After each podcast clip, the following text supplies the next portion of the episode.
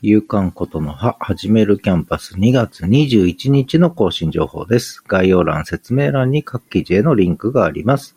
毎日のブログつぶやきつぶやきました。新着ポッドキャスト、声で書く日記の102個目のエピソード、ノルウェーのノリと、英語の糖度の溶け具合と浴場する冬とシャーベットとアップルパイとヨーグルトの話。そしてブログ下書き。そして昨日のことの葉プラス。それから、フォロワー限定をリリースしました。はじめも10、12、13、14、15をリリースしました。